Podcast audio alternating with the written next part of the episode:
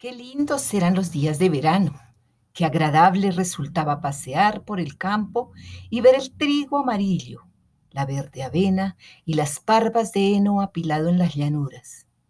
Sobre sus largas patas rojas iba la cigüeña junto a algunos flamencos que se paraban un rato sobre cada pata. Sí, era realmente encantador estar en el campo. Bañada de sol, se alzaba allí una vieja mansión solariega a la que rodeaba un profundo foso. Desde sus paredes hasta el borde del agua crecían unas plantas de hojas gigantescas, las mayores de las cuales eran lo suficientemente grandes para que un niño pequeño pudiese pararse debajo de ellas. Aquel lugar resultaba tan enmarañado y agreste como el más denso de los bosques, y era allí donde cierta pata había hecho su nido. Ya era tiempo de sobra para que naciesen los patitos, pero se demoraban tanto que la mamá comenzaba a perder la paciencia, pues casi nadie venía a visitarla. Al fin los huevos se abrieron uno tras otro. Pip, pip, decían los patitos conforme iban asomando sus cabezas a través del cascarón. Cuac, cuac, dijo la pata, y todos los patitos se apresuraron a salir tan rápido como pudieron, dedicándose enseguida a escudriñar entre las verdes hojas. La mamá los dejó hacer, pues el verde es muy bueno para los ojos.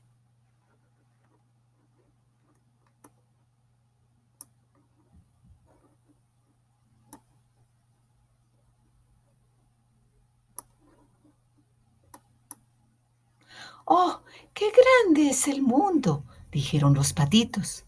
Y ciertamente disponían de un espacio mayor que el que tenían dentro del huevo. ¿Creen acaso que este es el mundo entero? preguntó la pata. Pues sepan que se extiende mucho más allá del jardín, hasta el prado mismo del pastor, aunque yo nunca me he alejado tanto. Bueno, espero que ya estén todos, agregó, levantándose del nido. Pero si todavía falta el más grande. ¿Cuánto tardará aún? No puedo entretenerme con él mucho tiempo. Y fue a sentarse de nuevo en su sitio. Vaya, vaya, ¿cómo anda eso?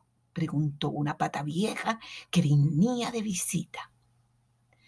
Ya no quedan más que este huevo, pero tarda tanto, dijo la patachada. No hay forma de que rompa. Pero fíjate los otros y dime si no son los patitos más lindos que se hayan visto nunca. Todos se parecen a su padre, el muy bandido. ¿Por qué no vendrá a verme? Déjame echar un vistazo a ese huevo que no acaba de romper, dijo la anciana. Te apuesto a que es un huevo de pava. Así fue como me engatusaron cierta vez a mí. El trabajo que me dieron aquellos pavitos. Imagínate. Le tenían miedo al agua y no había forma de hacerlos entrar en ella. Yo graznaba y los picoteaba, pero de nada me servía. Pero vamos a ver ese huevo.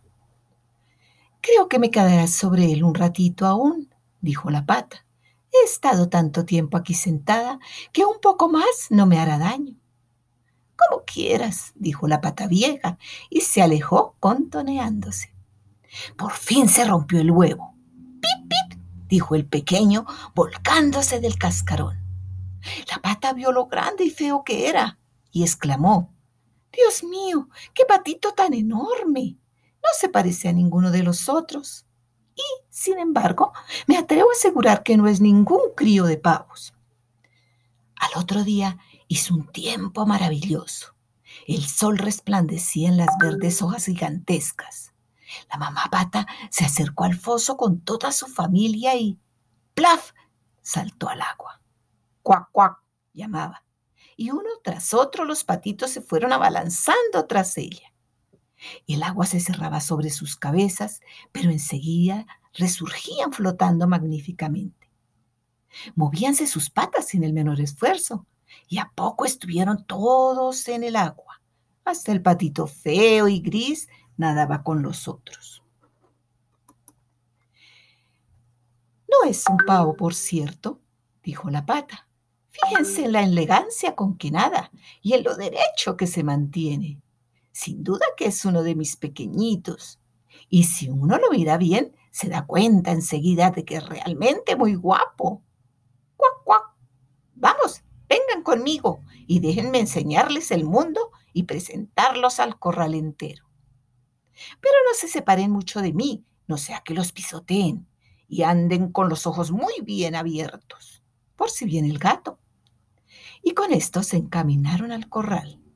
Allí había un escándalo tan espantoso, pues dos familias se estaban peleando por una cabeza de anguila que, a fin de cuentas, fue a parar al estómago del gato. Vean, así anda el mundo, dijo la mamá, relamiéndose el pico, pues a él, también a ella le entusiasmaban las cabezas de, de anguila. A ver, ¿qué pasa con esas piernas? anden ligeros y no dejen de hacerle una bonita reverencia a esa anciana pata que está allí. Es la más fina de nosotros. Tiene en las venas sangre española y por eso es tan regordeta. Fíjense, además, en que lleva una cinta roja atada a una pierna. Es la más alta distinción que se puede alcanzar.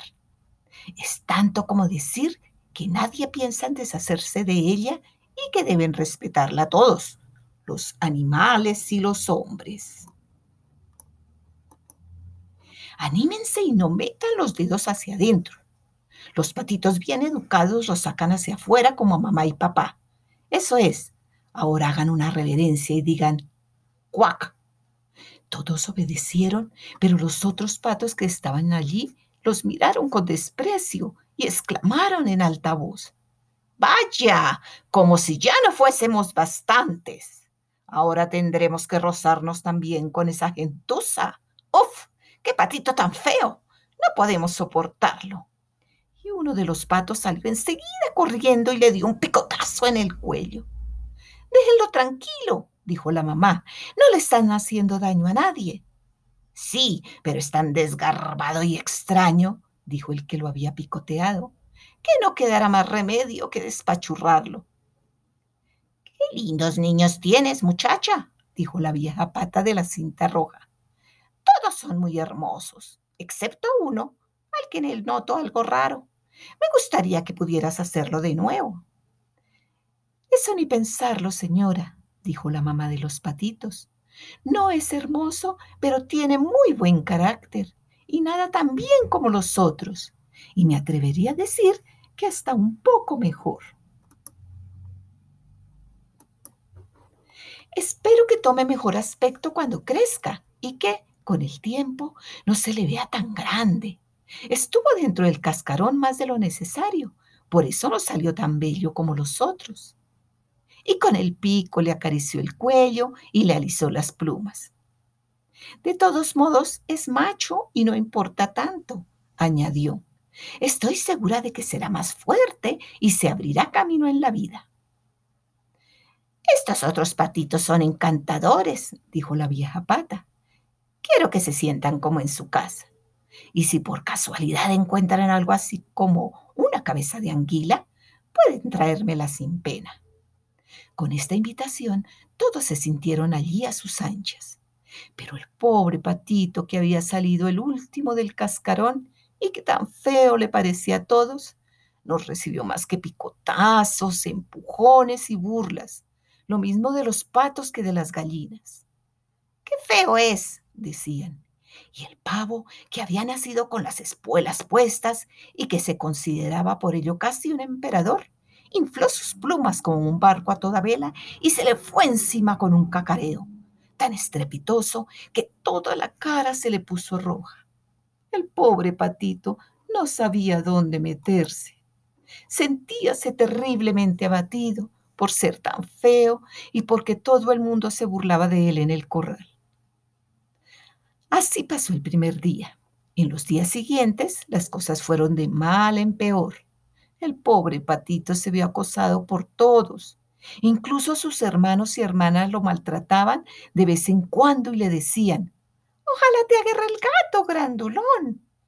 Hasta su misma mamá deseaba que estuviese lejos del corral. Los patos lo pellizcaban, las gallinas lo picoteaban y un día La muchacha que traía la comida a las aves le asestó un puntapié. Entonces el patito huyó del corral, de un revuelo saltó por encima de la cerca con gran susto de los pajaritos que estaban en los arbustos y que se echaron a volar por los aires. Es porque soy tan feo, pensó el patito, cerrando los ojos. Pero así todo siguió corriendo hasta que, por fin, llegó a los grandes pantanos donde viven los patos salvajes y allí se pasó toda la noche abrumado de cansancio y tristeza. A la mañana siguiente, los patos salvajes remontaron el vuelo y miraron a su nuevo compañero. ¿Y tú? ¿Qué cosa eres? le preguntaron mientras el patito les hacía reverencias en todas direcciones, lo mejor que sabía. Eres más feo que un espantapájaros, dijeron los patos salvajes. Pero eso no importa, con tal que no nos quieras casarte con una de nuestras hermanas. Pobre patito, ni soñaba él con el matrimonio. Solo quería que lo dejasen estar tranquilo entre los juncos y tomar un poquito de agua del pantano. Unos días más tarde aparecieron por allí dos gansos salvajes. No hacía mucho que habían dejado el nido, por eso eran tan impertinentes. Mira, muchacho, comenzaron diciéndole, Eres tan feo que nos cae simpático. ¿Quieres emigrar con nosotros? No muy lejos, en otro pantano, viven unas gansitas salvajes muy presentables, todas solteras, que saben graznar espléndidamente. Es la oportunidad de tu vida, feo y todo como eres.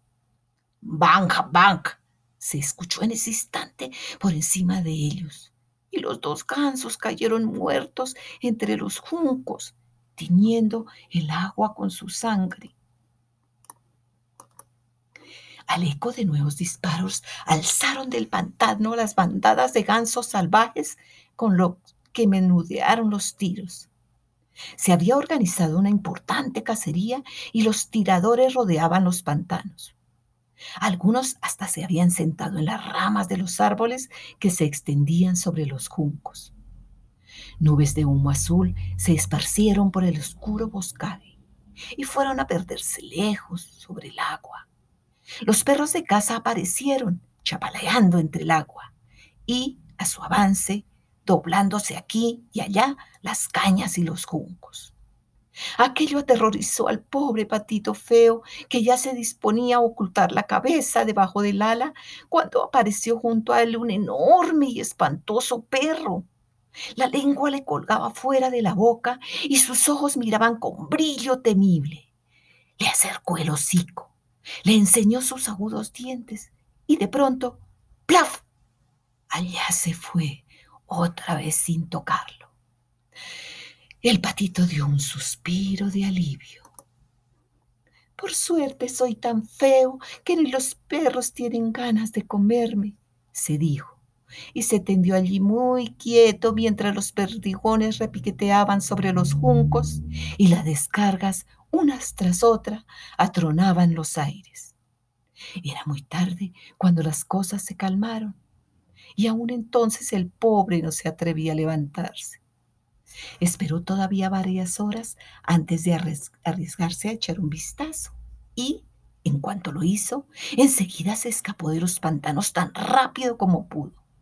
Echó a correr por campos y praderas, pero hacía tanto viento que le costaba no poco trabajo mantenerse sobre sus pies. Hacia el crepúsculo llegó a una pobre cabaña campesina. Se sentía en tan mal estado que no sabía de qué parte caerse y en la duda permanecía de pie. El viento sopalaba tan ferozmente alrededor del patito que éste tuvo que sentarse sobre su propia cola para no ser arrastrado. En eso notó que una de las bisagras de la puerta se había caído y que la hoja colgaba con una inclinación tal que le sería fácil filtrarse por la estrecha abertura. Y así lo hizo. En la cabaña vivía una anciana con su gato y su gallina. El gato, a quien la anciana llamaba hijito, sabía arquear el lomo y ronronear. Hasta era capaz de echar chispas si lo frotaban a contrapelo. La gallina tenía unas patas tan cortas que le habían puesto por nombre chiquitita piernas cortas. Era una gran ponedora y la anciana la quería como a su propia hija. Cuando llegó la mañana, el gato y la gallina no tardaron en descubrir al extraño patito. El gato lo saludó ronroneando y la gallina con su cacareo. Pero, ¿qué pasa? preguntó la vieja mirando a su alrededor. No andaba muy bien de la vista, así que creyó que el patito feo era una pata regordeta que se había perdido. ¡Qué suerte! dijo. Ahora tendremos huevos de pata, con tal que no sea un macho. Le daremos unos días de prueba. Así que al patito le dieron tres semanas de plazo para poner, al término de las cuales, por supuesto, no había ni rastros de huevo. Ahora bien, en aquella casa el gato era el dueño y la gallina la dueña, y siempre que hablaban de sí mismos solían decir, nosotros y el mundo, porque opinaban que ellos solos formaban la mitad del mundo y lo que es más, la mitad más importante. Al patito le parecía que sobre esto podía haber otras opiniones, pero la gallina ni siquiera quiso oírlo. ¿Puedes poner huevos? le preguntó. No. Pues entonces cállate. Y el gato preguntó. ¿Puedes arquear el lomo, ronronear o echar chispas? No. Pues entonces guárdate tus opiniones cuando hablan las personas sensatas. Con lo que el patito fue a sentarse en un rincón muy desanimado. Pero de pronto recordó el aire fresco y el sol y sintió una nostalgia tan grande de irse a nadar en el agua que no pudo evitarlo. Fue y se lo contó a la gallina. Vamos, ¿qué pasa? le dijo ella. Bien se ve que no tienes nada que hacer. Por eso piensas tantas tonterías. Te las sacudirías muy pronto si te dedicaras a poner huevos o a ronronear. Pero es tan sabroso nadar en el agua, dijo el patito feo. Tan sabroso zambullir la cabeza y bucear hasta el mismo fondo. Sí, muy agradable, dijo la gallina. Me parece que te has vuelto loco. Pregúntale al gato. No hay nadie tan listo como él. Pregúntale a nuestra vieja ama, la mujer más sabia del mundo. ¿Crees que a ella le gusta nadar y zambullirse? No me comprendes, dijo el patito. Pues si yo no te comprendo, me gustaría saber quién podría comprenderte. De seguro que no aprenderá a ser más sabio que el gato y la señora, para no mencionarme a mí misma, claro. No seas tonto, muchacho. ¿No te has encontrado un cuarto cálido y confortable donde te hacen compañía quienes pueden enseñarte? Pero no eres más que un tonto y a nadie le hace gracia tenerte aquí. Te doy mi palabra de que si te digo cosas desagradables es por tu propio bien. Solo los buenos amigos nos dicen las verdades. Haz ahora tu parte y aprende a poner huevos o a ronronear y echar chispas. Creo que me voy a recorrer el ancho mundo, dijo el patito. Sí, vete, dijo la gallina. Y así fue como el patito se marchó. Nadó y se zambulló, pero ningún ser viviente quería tratarse con él por lo feo que era. Pronto llegó el otoño. Las hojas en el verde bosque se tornaron amarillas o pardas. El viento las arrancó y las hizo girar en remolinos. Y los cielos tomaron un aspecto hosco y frío. Las nubes colgaban bajas, cargadas de granizo y nieve, y el cuervo que solía pasearse en la tapia graznaba ¡Cau! ¡Cau! de frío que tenía. Solo de pensarlo le daba unos escalofríos. Sí, el pobre patito feo la estaba pasando muy, pero muy mal. Cierta tarde, mientras el sol se ponía en un maravilloso crepúsculo, emergió de entre los arbustos una bandada de grandes y hermosas aves. El patito no había visto nunca unos animales tan espléndidos. Eran de una blancura resplandeciente y tenían largos y esbeltos cuellos. Eran cisnes.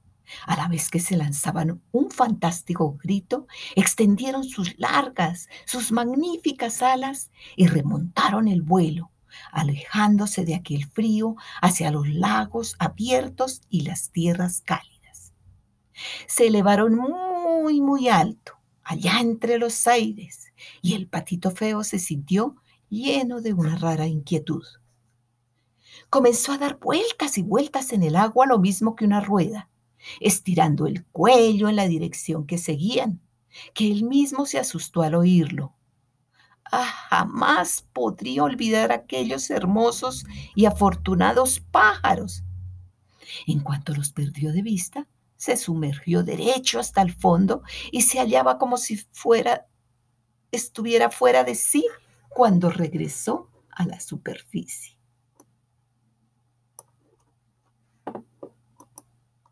No tenía idea de cuál podría ser el nombre de aquellas aves, ni de a dónde se dirigían. Y, sin embargo, eran más importantes para él que todas las que había conocido hasta entonces. No las envidiaba en modo alguno. ¿Cómo se atrevería siquiera a soñar que aquel esplendor pudiera pertenecerle? Ya se daría por satisfecho con que los patos lo tolerasen. Pobre criatura estrafalaria que era, cuán frío se presentaba aquel invierno. El patito se había forzado a nadar incesantemente para impedir que el agua se congelase en torno suyo. Pero cada noche el hueco en que nadaba se hacía más y más pequeño. Vino luego una helada tan fuerte que el patito, para que el agua no se cerrase definitivamente, ya tenía que mover las patas todo el tiempo en el hielo crujiente. Por fin, debilitado por el esfuerzo, quedóse muy quieto y comenzó a congelarse rápidamente sobre el hielo. A la mañana siguiente, muy temprano, lo encontró un campesino. Rompió el hielo con uno de sus suecos de madera, lo recogió y lo llevó a casa, donde su mujer se encargó de revivirlo. Los niños querían jugar con él, pero el patito feo tenía terror de sus travesuras y, con el miedo, fue a meterse revoloteando en la paila de la leche que se derramó por todo el piso. Gritó la mujer y dio unas palmadas en el aire, y él, más asustado, metióse de un vuelo en el barril de la mantequilla, y desde allí lanzóse de cabeza al cajón de la harina, de donde salió hecho una lástima. había que verlo. Chillaba la mujer y quería, quería darle con la escoba, y los niños tropezaban unos con otros tratando de echarle mano. Cómo gritaban y se reían. Fue una suerte que la puerta estuviese abierta. El patito se precipitó afuera, entre los arbustos, y se hundió atolondrado entre la nieve recién caída. Pero sería demasiado cruel describir todas las miserias y trabajos que el patito tuvo que pasar durante aquel crudo invierno. Había buscado refugio entre los juncos cuando las alondras comenzaron a cantar y el sol a calentar de nuevo. Llegaba la hermosa primavera. Entonces, de repente, probó sus alas.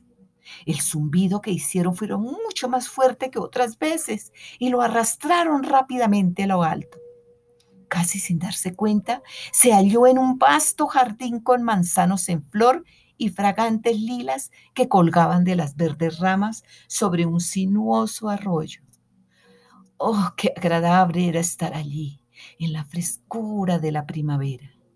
Y en eso surgieron frente a él de la espesura tres hermosos cisnes blancos, rizando sus plumas y dejándose llevar con suavidad. El patito feo reconoció a aquellas espléndidas criaturas que una vez había visto levantar el vuelo y se sintió sobrecogido por un extraño sentimiento de melancolía. Volaré hasta esas regias aves, se dijo. Me darán de picotazos, hasta matarme por haberme atrevido. Feo como soy a aproximarme a ellas. Pero, ¿qué importa? Mejor es que ellas me maten a sufrir los pellizcos de los patos, los picotazos de las gallinas, los golpes de la muchacha que cuida las aves y los rigores del invierno. Y así voló hasta el agua y nadó hacia los hermosos cisnes. En cuanto lo vieron, se acercaron con las plumas encrespadas. Sí, mátenme, mátenme, gritó la desventurada criatura, inclinando la cabeza hacia el agua en espera de la muerte. Pero, ¿qué es lo que vio allí en la límpida corriente? Era un reflejo de sí mismo, pero no era ya el reflejo de un pájaro torpe y gris, feo y repugnante, no, sino el reflejo de un cisne poco importa que se nazca en el corral de los patos, siempre que uno salga de un huevo de cisne. Se sentía realmente feliz de haber pasado tantos trabajos y desgracias, pues esto le ayudaba a apreciar mejor la alegría y la belleza que le esperaban. Y los tres cisnes nadaban y nadaban a su alrededor y lo acariciaban con sus picos. En el jardín habían entrado unos niños que lanzaban al agua pedazos de pan y semillas. El más pequeño exclamó, ¡Ahí va un nuevo cisne! Y los otros niños corearon con gritos de alegría. ¡Sí! ¡Hay un cisne nuevo! Y batieron palmas y bailaron y corrieron a buscar a sus padres. Había pedacitos de pan y de pasteles en el agua y todo el mundo decía, el nuevo es el más hermoso, que joven y esbelto es. Y los cisnes viejos se inclinaron ante él. Esto lo llenó de timidez y escondió la cabeza bajo el ala sin que supiese explicarse la razón. Era muy, pero muy feliz, aunque no había en él ni una pizca de orgullo, pues éste no cabe en los corazones bondadosos. Y mientras recordaba los desprecios y humillaciones del pasado, oía como todos decían a Ola ahora que él era el más hermoso de los cisnes. Las lilas inclinaron sus ramas ante él, bajándolas hasta el agua misma, y los rayos del sol eran cálidos y amables. Rizó entonces sus alas, alzó el esbelto cuello y se alegró desde lo hondo de su corazón Jamás soñé que podía haber tanta felicidad allá en los tiempos en que era solo un patito feo. Y colorín colorado, este cuento se ha acabado.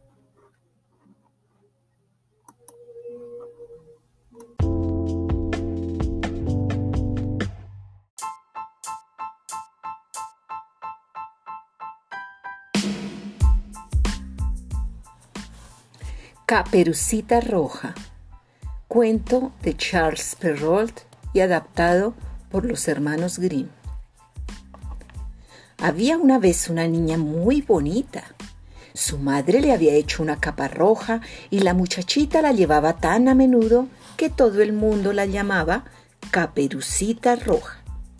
Un día, su madre le pidió que llevase unos pasteles a su abuela, que vivía al otro lado del bosque recomendándole que no se entretuviese por el camino, pues cruzar el bosque era muy peligroso, ya que siempre andaba acechando por allí el lobo. Caperucita recogió la cesta con los pasteles y se puso en camino. La niña tenía que atravesar el bosque para llegar a la casa de la abuelita, pero no le daba miedo porque allí siempre se encontraba con muchos amigos los pájaros, las ardillas. De repente vio al lobo, que era enorme delante de ella. ¿A dónde vas, niña? le preguntó el lobo con su voz ronca. A casa de mi abuelita, le dijo Caperucita. No está tan lejos, pensó el lobo para sí, dándose media vuelta. Caperucita puso su cesta en la hierba y se entretuvo cogiendo flores. El lobo se ha ido, pensó. No tengo nada que temer. La abuela se pondrá muy contenta cuando le lleve un hermoso ramo de flores, además de los pasteles. Mientras tanto, el lobo se fue a casa de la abuelita. Llamó suavemente a la puerta y la anciana le abrió pensando que era Caperucita. Un cazador que pasaba por allí había observado la llegada del lobo. El lobo devoró a la abuelita y se puso el gorro rosa de la desdichada. Se metió en la cama y cerró los ojos. No tuvo que esperar mucho, pues Caperucita Roja llegó enseguida, toda contenta, cantando y brincando. La niña se acercó a la cama y vio que su abuela estaba muy cambiada. Abuelita, abuelita, ¿qué ojos más grandes tienes? Son para verte mejor, dijo el lobo tratando de imitar la voz de la abuela. Abuelita, abuelita, ¿qué orejas tan grandes tienes? Son para oírte mejor, hijita, siguió diciendo el lobo. Ay, abuelita, abuelita, ¿qué dientes más grandes tienes? son para comerte mejor. Y diciendo esto, el lobo malvado se lanzó sobre la niñita y la devoró, lo mismo que había hecho con la abuelita. Mientras tanto, el cazador se había quedado preocupado y creyendo adivinar las malas intenciones del lobo, decidió echar un vistazo a ver si todo iba bien en la casa de la abuelita. Pidió ayuda a un cerrador y los dos juntos llegaron al lugar. Vieron la puerta de la casa abierta y el lobo tumbado en la cama, dormido de tan harto que estaba. El cazador sacó su cuchillo y rajó el vientre del lobo. La abuelita y Caperucita estaban allí, vivas aún. Para castigar al lobo malo, el cazador le llenó el vientre de piedras y luego lo volvió a cerrar. Cuando el lobo despertó de su pesado sueño, sintió muchísima sed y se dirigió a un estanque próximo para beber. Como las piedras pesaban mucho, cayó en el estanque de cabeza y se ahogó. En cuanto a Caperucita y su abuela, no sufrieron más que un gran susto. Pero Caperucita Roja había aprendido la lección prometió a su abuelita no hablar con ningún desconocido que se encontrara en el camino. De ahora en adelante seguiría las juiciosas recomendaciones de su abuelita y su mamá. Y color en colorado, este cuento se ha terminado